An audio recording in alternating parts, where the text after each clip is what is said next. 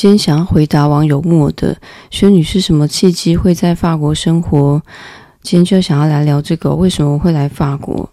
就要从我还在台湾台北的时候说起。我当时我记得我之前有聊过一个聊天，就是当时我二十九岁写下梦想要做的五件事，其中有一件就是到到国外留学，完成我的硕士学位。那个时候就已经计划想要做了，所以其实。在真的出发之前，因为我出发的时候就超过三十岁了，所以几乎就是花了至少两年的时间在准备。那个时候，我其实就已经有跟家人预告说我想要出国这件事，然后他们都是听听就好了。因为除了家里除了我之外，其他的人其实对于国外的议题啊、国际啊、海外的事情，他们完全没有兴趣，他们就是非常。热爱待在台湾的台湾人家人，所以他们当然也不想要我去到很远的地方，离他们很远。我任何事情我都会先找父亲讨论，因为就是我其实，在青少年的时候，他们两个就是我父母，他们两个就没有在一起生活，然后我就跟爸爸跟弟弟住在一起的，所以我比较习惯就是找爸爸商量，然后当然希望也同时间得到他的金钱上援助啊，因为我。当然有自己存钱，可是我知道我钱一定不够读完学位，因为当时我在来之前，我完全不会讲法文，所以我已经自己就是反正呢，下班时间我那时候还是个上班族，在设计公司上班，然后下班时间有空就是查资料啊，然后看。要怎么样申请签证，然后要要读什么学校，怎么申请学法文，反正所有事情就自己查了。然后我也没有找什么代办啊，也没有什么顾问。所以我在一开始还没有选定国家的时候，我是已经锁定要选择欧洲了，因为比起美加，我比较喜欢欧洲的文化、语言以及。其实欧洲的消费，我觉得我比较负担得起。如果说我申请到公立学校的话，只要学杂费就好了。然后教授的的费用是国家支出的，所以比美加的学费来要便宜很多。欧洲国家中，我其实当时我比较熟悉的是意大利，因为我曾经在设计公司上班。然后意大利其实。比起法国来说，它的工业设计是比法国还要强许多的。我不是很认识法国，可是我那时候有一个大学的同学，他很早的时候就，这是就是大学毕业之后，他就比我更早在米兰读研究所了。然后那时候我跟他聊天的时候，我有到米兰去找他，他就跟我说，比起讲意大利文，他觉得我比较像是讲法文的女生。我现在会这样觉得，确实哦，那个时候我听了两种语言，确实重音的部分我还是比较喜欢法文，虽然两个语言是很像的，但是重音不一样。然后那时候我其实也有比较西班牙，因为这三个语言其实都蛮像，可是我更加不熟悉西班牙，以及我也没有比较喜欢它的重音，所以我后来是因为我真的特别喜欢法文的旋律。所以可以说是我真的是被语言选择了，就是我我觉得我比较有兴趣，有极高的兴趣想要学好法文。所以我觉得你们如果在犹豫到底出国留学要选择哪一个国家，我觉得。成本很重要之外，还有应该你要找到一个你热爱那个国家的一个点哦，不管是文化也好，或人文，或是任何啊科学艺术，如果你的专业或真的就是语言，像我一样，你才会有那个热情，想要突破一切重重的障碍。因为我今天的聊天，虽然我们还还在聊台北，可是后面一连串的真的非常的苦，非常的辛苦。然后当时我有到。天肯就是一个学法文的机构，在好像在台大对面嘛。然后上了基础的，比如说就它是非常基础的发音课，比如说 A B C D 啊、阿德托啊、Get 这样子哦，数字，然后每个单字的发音这样子。可是我就是几乎就是不会讲的的零程度。然后那个时候因为有报名课的话，就可以。跟这个班主任哦，就是这个天肯的老板，免费的咨询出国的相关议题。所以那时候呢，我我就觉得我至少想要听听看，就是有经验人的意见，所以。呃，因为如果你不是他学生的话哦，就没办法免费咨询哦。我 那个时候他是这样子说的，所以我就得因为报名了初阶班，所以得到免费咨询机会，然后就问他的意见。然后他当时非常强烈的推荐我，只要到法国旅游就好了，不要念硕士班，就是不要像传统的，因为我记得他是。读完博士哦，政政治相关的博士吧，我记得他是在科诺布伦念完博士，然后他就说，你还要去语言学校，然后还不晓得你学法文的的这个速度有多快，然后你要读完高级程度的法文，然后还要通过等级考试，然后这个考试你才能拿去申请硕士。学学校的硕士学位，然后你还要念两年，至少顺利的话，两年的硕士，然后还不晓得念不念完。然后你念完之后呢，然后你有想过这个硕士能为你带来什么吗？然后还有花这些钱，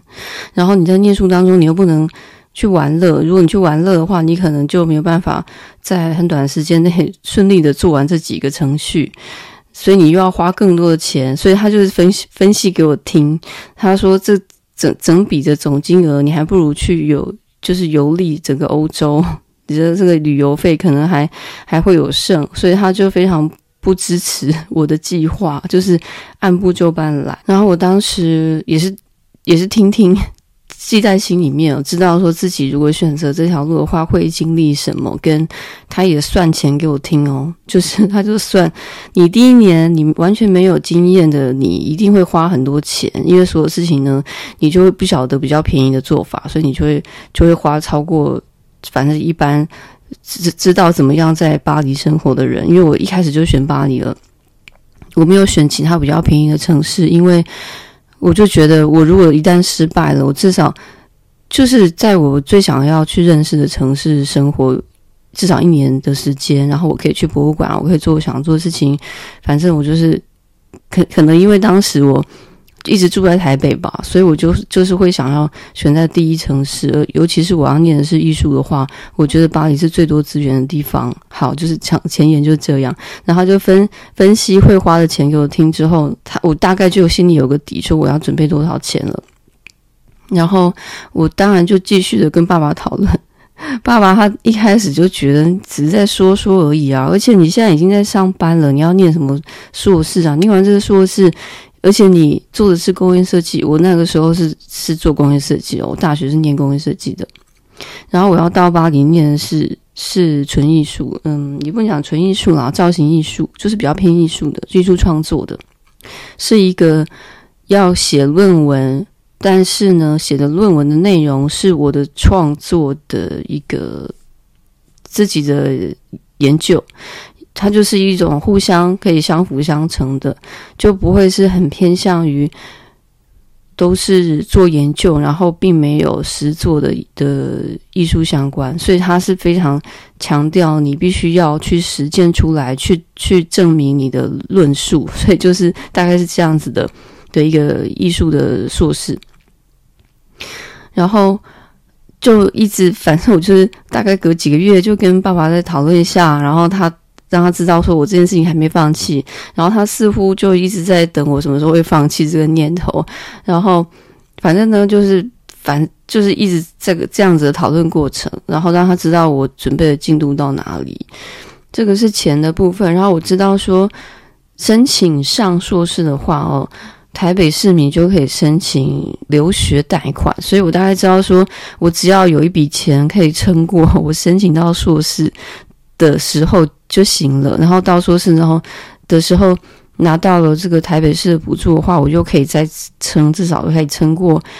这个硕士的至少第一年。总之呢，或是或是可以顺利的话，撑过两年。总之的钱的事情大概差不多了的时候，开始准备要申请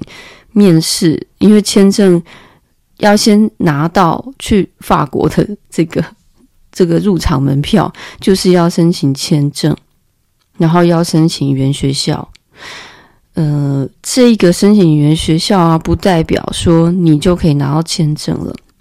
因为要到这个法国驻台湾的协会这个处理程序，他必须要核准你同意给你到法国去去长居，因为你并不并不是去旅游，旅游旅游的话，台湾人应该是。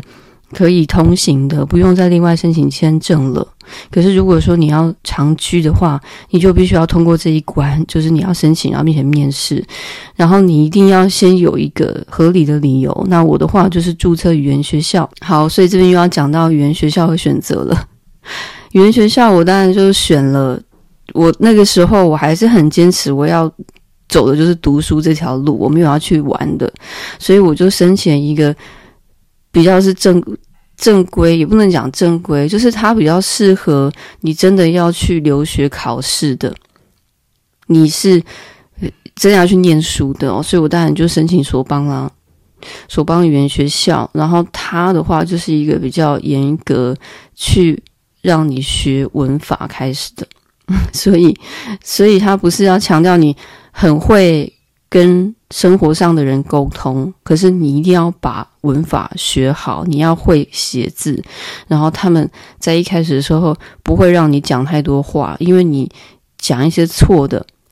是没有用的，因为你不会写嘛，你会写一些在路上大家听到很很随意讲的话，可是这个会不利于你之后你要写论文，你要申请学校啊，写报告，你任何要书写都都会对你不利，所以。我才会选择索邦，因为他强调就是这个，就是要把把字写好，把句子写好，把文法学好，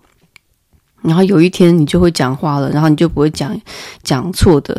讲错的句子。好，总之我就是就我就选择了我我其实也也看很多在网络上大家的分享哦，就是怎么选语言学校。我现在我现在讲的是好几年前的事，我现在尽量的找回那些回忆给你们。所以，我就是大听大家说这学校很严格啊，然后呃，老师很严格，然后学费很贵。可是，嗯、大概知道说，就是会把有人就可以可以把文法学好。就是我听到这个很严格什么的，我就要选这个，我就要选这个严格的。好，所以我我我现在我回想，我真的完全不后悔我选了索邦语言学校。如果如果你真的想要把法文学好，而且你是一个有力有毅力、不怕吃苦的人的话，我真的会强力的推荐索邦。可是如果有相反的，你觉得你就是会。嗯，觉得很没兴趣啊，然后每天都在上文法课，然后很严格的这样，每天都要考试这样子哦，你很不喜欢，会很不开心啊，会会降低你的这个学习的这个动力的话，那就不要就不要选索邦，而且它又贵，而且你每天都要考试，每天都要准备考试，然后回家又没有办法去玩什么的，你一定不会喜欢的。可是如果你就是想要认真的话，那就是选索邦大学的附设语言学校是没有错的。好。所以那个时候我就就是报名了，这这是一连串已经开始做了哦。在这之前的话，我真的酝酿了很久，然后问了各方人的意见啊什么的。因为这件事情做要做，就就真的要豁出去就做了。然后报名语言学校，然后要申请这个面试的时间。然后我那个时候呢已经满三十岁了，然后网络上就有很多人在恐吓说，你如果是女生，而且你又满三十岁的话。相关人跟你面试的时候，他们可能会刁难你，因为他们要要防范，就是大龄女子，所谓的超过三十岁的女生，然后就是透过这个注册语言学校啊，然后到到法国去恋爱啊，然后找想办法结婚，就不要回台湾了。这这一类的这个恐怖故事啊什么的，对他们来说是恐怖故事啊。可是我觉得这是人生的一环吧，谁很难说准啊。可是。我就就是觉得，就看到有很多网络上这样分享的，被莫名的被拒绝这样子的，然后所以我就非常认真准备作品集，就是我要去去证明说我我是不是要去那里恋爱结婚的，然后呃也也当然去分享我在。找资料，就是为什么我要申请这个学校那个学校，然后我当然准备了很多，我我最后申请上的这一个之外，我也找了其他的 AGO 了，就是一些学相关技能的，不是不是这个研究所的，因为我要解释说，如果我申请不上的话，我还有其他的选择，是我觉得还还可以接受的，然后全都都是跟设计艺术相关领域的学校。然后我当然也，反正我真的很认真，我就是把所有过程分享给这个面试面试官，然后当然就申顺利的申请到这个签证啦。之后呢，是什么问题呢？是租房子跟我的猫。好，那在那之后还发生了什么事呢？我就下次再跟你们分享喽。